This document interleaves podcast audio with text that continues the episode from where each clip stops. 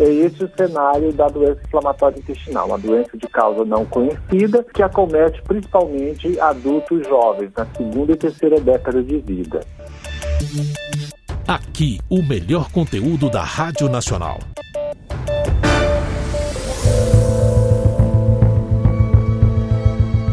Olá, eu sou Juliana Maia e nesse episódio do podcast eu converso com o médico da Sociedade Brasileira de Coloproctologia e de Blanc Carvalho de Albuquerque sobre as doenças inflamatórias intestinais, mais especificamente sobre a doença de Crohn e sobre a retocolite ulcerativa.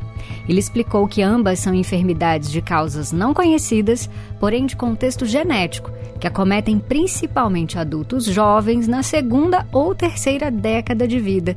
E falou também sobre a influência dos fatores ambientais no desencadeamento dessas doenças. Vem comigo ouvir esse bate-papo.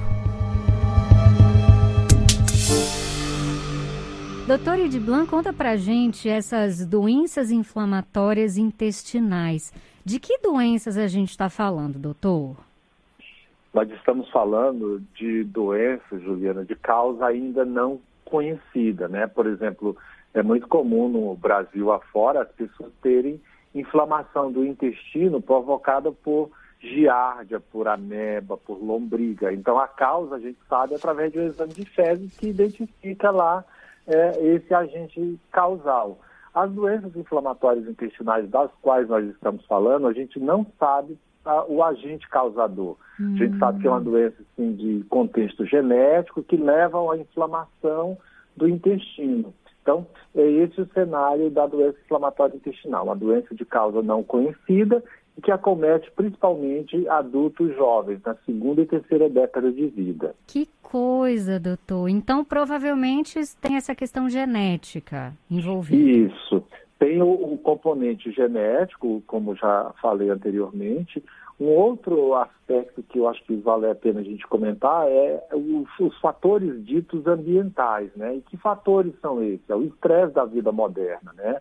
é a questão da qualidade do alimento, né, os alimentos industrializados, é a questão da qualidade da água e do ar. E, evidentemente, além disso, a condição de vida humana. Né? Hoje, até no, nos rincões brasileiros, as pessoas estão ligadas nos seus celulares, estão conectadas o tempo todo, e isso causa um, um profundo estado de estresse que altera o sistema de defesa intestinal. Que loucura! Doutor, é muito, eu acho muito interessante a relação do nosso intestino com a nossa nosso lado emocional, nosso lado psicológico. Já a ciência já comprova essa relação, né, doutor? Tanto é verdade isso que você está falando que alguns até dizem que o nosso intestino é o nosso segundo cérebro. Né? Exatamente. Né? Que coisa. Agora, é, é, doutor, você falou, né, dessa questão, tem a questão genética e tem também os fatores ambientais. Mas como é que a gente sabe que a gente está com o nosso intestino inflamável? A gente está falando, nesse caso aqui, das doenças inflamatórias, de questões mais graves e específicas, ou a gente está falando de inflamações de maneira geral?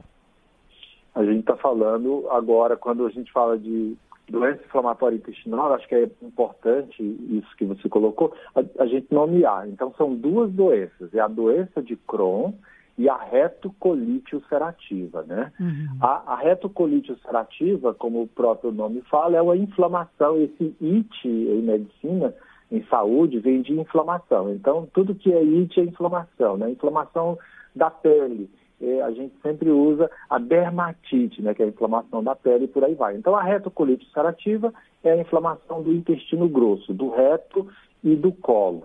Uhum. A doença de Crohn, por outro lado, ela pode acometer a boca, ela pode ocorrer a inflamação no estômago, no esôfago, mas preferencialmente mais de 50% dos pacientes com doença de Crohn têm a inflamação no final do intestino delgado, que a gente chama de ilho. Aí, portanto, é uma ileite. Uhum. Essa, essa doença de Crohn foi descrita em 1932, assim, na história moderna, em 32, por um médico chamado Crohn, por isso ficou esse nome de doença de Crohn. Mas, certamente, na história da, da medicina, na, na história da, da humanidade, até Hipócrates já descrevia situação onde o indivíduo tinha quadro abdominal caracterizado por dor, por diarreia, emagrecimento e anemia. Então, essa, essas inflamações de causa desconhecida que nós denominamos de doença inflamatória intestinal, elas acompanham a humanidade é, há muitos e muitos séculos. Olha, e é, no caso as duas doenças são crônicas, ou seja, são doenças que são acompanhadas para o resto da vida do paciente, é isso? Exatamente. Isso aqui é que nem ter é, hipertensão arterial, né, que é a pressão alta, é que nem ter diabetes, que é o açúcar no sangue. É, essas doenças, quando feito o diagnóstico, o indivíduo vai fazer tratamento medicamentoso, ou seja, com remédios, por toda a vida. Uhum. E doutor, qual, é, qual, o que, que leva a pessoa, né? Como que a pessoa descobre que tem uma dessas doenças inflamatórias? É, os sintomas são, são, são chamam a atenção ou chamam? chamam? Como, como chamam. que acontece? Por exemplo, vamos, vamos dividir aqui por grupos. Uhum. Como eu falei anteriormente, as duas elas acometem indivíduos na segunda e terceira década de vida. Então, normalmente são é, crianças ali depois dos 10 anos de idade, até os 30, 40 anos de idade. Esse, assim, é o, é o maior grupo de pacientes, ou seja, são adultos jovens, adolescentes ou crianças. Criança, vamos supor, criança às vezes está no, no, no, numa cidade grande ou até mesmo no, no, interior e ela começa a ter o que a gente chama de retardo no crescimento, o atraso do crescimento. A criança começa a não acompanhar os outros irmãos ou amigos, ela vai ficando com um crescimento menor. E, além disso, ela emagrece e tem anemia. Então, anemia, emagrecimento e retardo do crescimento na faixa etária que a gente chama de pediátrica, talvez seja um sintoma de doença inflamatória. Uhum. Mas, de qualquer maneira, o mais frequente, Juliana, é o que? É diarreia, normalmente, que a gente chama de crônica. O que é diarreia crônica? Aquela que perdura por mais de dois meses. Associado, além da, da diarreia, nós temos dor de barriga e, evidentemente, alguns pacientes é, podem ter o que a gente chama de manifestações extraintestinais. Além desse quadro intestinal que eu falei anteriormente, eles podem ter, por exemplo, dores articulares, que é o que a gente chama de artrite, né? Então, inflamação das articulações, que é uma manifestação extraintestinal dessas duas doenças que a gente está falando. Nossa, doutor. E como que se dá o tratamento de cada uma dessas doenças? O acompanhamento, o tratamento, tanto para a retocolite quanto para a doença de Crohn? Pergunta muito interessante. Então, como o, o, o, o público é esse adulto jovem, esse adolescente, nós temos que pensar que, primeiro, o diagnóstico. Como é que eu faço o adequado diagnóstico? Então, são pessoas nessa faixa etária que procuram um médico com queixas de diarreia crônica, emagrecimento, anemia, etc. O exame que, assim, que a gente considera o melhor exame para fazer o diagnóstico é uma colonoscopia. Uhum. Além da colonoscopia, uma endoscopia. Então, são dois exames que é feito um pela boca e outro através do ânus, onde você percorre determinados segmentos do que a gente chama trato gastrointestinal e a partir daí você vê as áreas inflamadas, faz uma biópsia e o médico patologista chega à conclusão de que aquilo não é giardia, não é ameba e não é câncer. E, portanto, a gente diz que é uma doença inflamatória de causa desconhecida, que pode ser Crohn ou retocolite ulcerativa. Uhum. A partir daí, então, eu fiz o diagnóstico e vou partir para o tratamento, né? E aí, tá, então feito o diagnóstico, como que é o tratamento? É medicamentoso? Tem a ver também com dieta? Imagino que sim, né, doutor? Sim, com certeza. Então, é, do que diz respeito ao tratamento, a gente pode dividir em tratamento higieno dietético. Pra, de um modo geral, eu até costumo falar, Juliano, que hoje a gente come muito mal, né? Antigamente, os meus pais moram é, há mais de 40 anos no, sul, no sudeste do Pará, próximo de Marabá, e eles ainda hoje estão lá morando.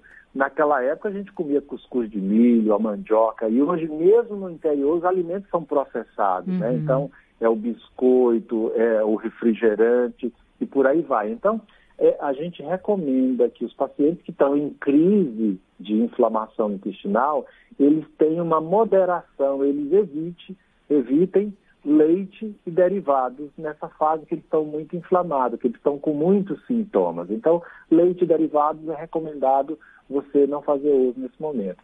Além de, por exemplo, alimentos que produzem muito gases, como, por exemplo, feijão, lentilha, porque isso vai incomodar mais ainda o paciente. Imagina, ele está inflamado, com a barriga doendo, e ele come um alimento que deixa ele bastante é, cheio de gases. Isso não é legal. Uhum. Em, em, relação ao, aos remédios, que remédio eu vou dar? Eu vou dar anti-inflamatório. É claro, o paciente está com inflamação, então para combater a inflamação eu dou um anti-inflamatório. Uhum. E esses medicamentos hoje, hoje, graças a, ao SUS, ele é distribuído em todo o Brasil. Né? Então existem medicamentos que são fornecidos pelo Ministério da Saúde via secretarias de Estado da Saúde e também as prefeituras dos mais variados municípios brasileiros. Então são medicamentos do tipo anti-inflamatório. Perfeito. E tem alguns casos, é, pelo menos na doença de Crohn, né, doutor, que chega a ser necessária algumas cirurgias, não acontece? É, infelizmente, isso que você comentou é muito importante. Mesmo hoje, com os modernos tratamentos que nós temos, ainda no cenário, no caso de doença de Crohn, em cinco anos de doença, até 70% desses pacientes precisam de um procedimento cirúrgico num período de cinco anos. Então, as cirurgias elas fazem parte, sim, é, da ação do médico para dar qualidade de vida para esses pacientes. Às vezes o intestino é, perfura e aí você tem que operar de urgência, ou às vezes ele fica estreito, que é o que a gente chama de estenose, e você tem que fazer uma cirurgia para corrigir aquele dano. Então, a, a, cirurgia ela entra não só para corrigir esses danos, né, uma perfuração ou uma, um estreitamento em estenose, como também alguns pacientes, não são todos, são raros, mas alguns pacientes não conseguem um adequado controle com os é, medicamentos anti-inflamatórios, e aí você tem que tirar aquele segmento que de fato está inflamado através da cirurgia. Entendi. Você sabe, doutor, que eu sigo lá no Instagram a Lorena uhum. Eltz, que é uhum. uma, uma garota, uma, uma mulher já, né? Porque eu sigo ela há alguns anos já. Ela tem 22 anos e ela é, tem um, um, um, movimento que ela criou que chama Feliz com Cron. Que uhum. ela divide, né, com jovens, com outros jovens, a rotina dela de é, uma jovem ostomizada, né? Ela tem a bolsinha, ela conta como lida com a bolsinha, é, e, e, como que é o dia dela e os tratamentos. Então eu, eu, vejo muito isso, assim, né? Dessa coisa das crises, né, doutor? Uhum. Mas é, e daí o que eu quero colocar para você é um acompanhamento tem que ser é, é, a pessoa ela precisa mesmo ser acompanhada e tem todo um cuidado então daí eu, é onde eu quero chegar é na importância desse diagnóstico quanto antes né doutor Ediblan para dar qualidade de vida mesmo para essas pessoas né isso que, que você está falando é super importante. O diagnóstico é, tem que ser o mais precoce possível. Infelizmente, ainda hoje, a gente está demorando no Brasil, em média, oito meses para fazer o diagnóstico. Então, é uma via crucis muito grande. Mas quanto mais precoce o diagnóstico, é importante por quê, Juliana? Porque aí você está diante da fase inflamatória e os remédios vão ser muito efetivos. Então, esse é o grande benefício. Uhum. Quando você pega um doente já com longo tempo de doença, ele às vezes já tem as complicações intestinais que aí precisam de um tratamento cirúrgico. Uhum. Então, o diagnóstico precoce está intimamente relacionado com o melhor resultado com o tratamento com remédio. Entendi. Agora, Ediblan, eu fiquei com uma dúvida, e me perdoe uhum. se foi uma, se é uma dúvida boba, mas eu fiquei mesmo. Porque você, no comecinho do nosso bate-papo, você falou, né, que as causas não são conhecidas, que temos a questão dos fatores genéticos e também os fatores ambientais. Minha dúvida é, se uma pessoa que está é, tá submetida a muito estresse e que tem uma, uma alimentação muito ruim, ela pode desenvolver uma dessas doenças, tanto a doença de Crohn ou a retocolite, mesmo não tendo ninguém na família dela, quer dizer, mesmo com a ausência do fator genético, ou essas duas doenças sempre vão ser uma combinação do fator genético com o fator ambiental? É, é genético. Uhum. Todo paciente que tem doença inflamatória, ele tem uma doença genética. Tá. Agora, uma coisa importante, Juliana, a gente frisar que doença genética não necessariamente é hereditária. Uhum. Essa é que eu acho que é a questão, né? Uhum. Então, por exemplo, vamos mudar aqui de, de, de foco. Câncer de mama. A gente sabe hoje que a mulher que tem câncer de mama, ela transmite esse gene alterado para os seus filhos, para suas filhas e filhos também. O homem pode ter câncer de mama. Então, isso é uma doença que a gente chama de hereditária. Uhum. Já a doença de Crohn e a retocolite ulcerativa, o que provoca essa inflamação são células na mucosa do intestino que começam a, de forma desregulada, a conhecer ou a reconhecer o nosso corpo como uma substância estranha. E eles produzem o que a gente chama de anticorpos. Então, é como se fosse uma doença autoimune, é uma, uma inflamação contra a gente mesmo. E isso é determinado geneticamente. É aquela célula que está defeituosa. Só que isso não significa dizer que você vai passar para o teu filho ou para a tua filha caso um dia você venha ter um filho, entendeu? Olha, que eu não sabia disso, doutor. Que interessante. Então, eu, vou, eu acho que eu vou repetir, que acho que é, é, é, é importante. importante. Então, uma doença genética, e, e, as doenças, via de regra, quase todas são genéticas, né? Veja agora, recentemente, a pandemia do Covid, né? Quantas pessoas pegaram Covid e sobreviveram? E quantas pessoas pegaram Covid e tiveram uma forma ruim? Então, o número de contaminados no Brasil são milhões de brasileiros que estão contaminados e todos passaram muito bem. Por quê? Porque o sistema de defesa daquela pessoa, geneticamente, ele conseguiu compreender a, a questão do vírus, porém ele não respondeu de forma inflamatória tão, tão exacerbada. Alguns fizeram que aquilo lá no início que a gente chamava de tempestade inflamatória e fazer aquele quadro pulmonar grave. Então, a, a, resposta genética e, portanto, a resposta imunológica, ela é individualizada e nem sempre é hereditária relacionada com a transmissão de pai para filho. Nossa, interessantíssimo. Muito obrigada, viu, doutor Ediblan, por essa explicação. E olha, doutor Ediblan, eu acho que a mensagem né, que você deixa hoje aqui é a importância de que as pessoas busquem é, é, esse diagnóstico, atenção à saúde das crianças, dos adolescentes, para o caso dessas duas doenças, né, uhum. inflamatórias é, que você nos trouxe aqui, né, de causas não conhecidas, né, uhum. né, doutor? Mas eu queria muito que o senhor voltasse numa outra oportunidade também para falar da, dos outros tipos de inflamação intestinal que eu acho que, nossa, com certeza é, é, também é do interesse da, dos ouvintes, das ouvintes, né? A gente entender um pouquinho melhor esse esse nosso órgão, né? Entender o nosso intestino, qual é a importância dele no, no nosso organismo. Já quero deixar esse convite para o senhor, viu, doutor? Opa, obrigado. Eu, eu, fico muito feliz em receber um convite desse. Aliás, como eu falei ainda agora há pouco, os meus pais moram lá no, no, no sudeste do Pará e eu cresci ouvindo a Rádio Nacional e, e tenho lembranças muito boas. Então é uma honra muito grande poder colaborar aí com o teu programa e com a população brasileira. A honra é toda nossa, doutor Ediblan. Já vou deixar o seu nome marcado aqui quando o senhor tiver disponibilidade para a gente voltar a conversar. Mas assim, hoje foi muito bom, agradeço muito, muito importante esse serviço que o senhor presta aqui conosco, viu? Um abraço, foi um prazer e boa tarde a todos. Uma ótima tarde para você, doutor. Até a próxima. Até. Aqui, o melhor conteúdo da Rádio Nacional.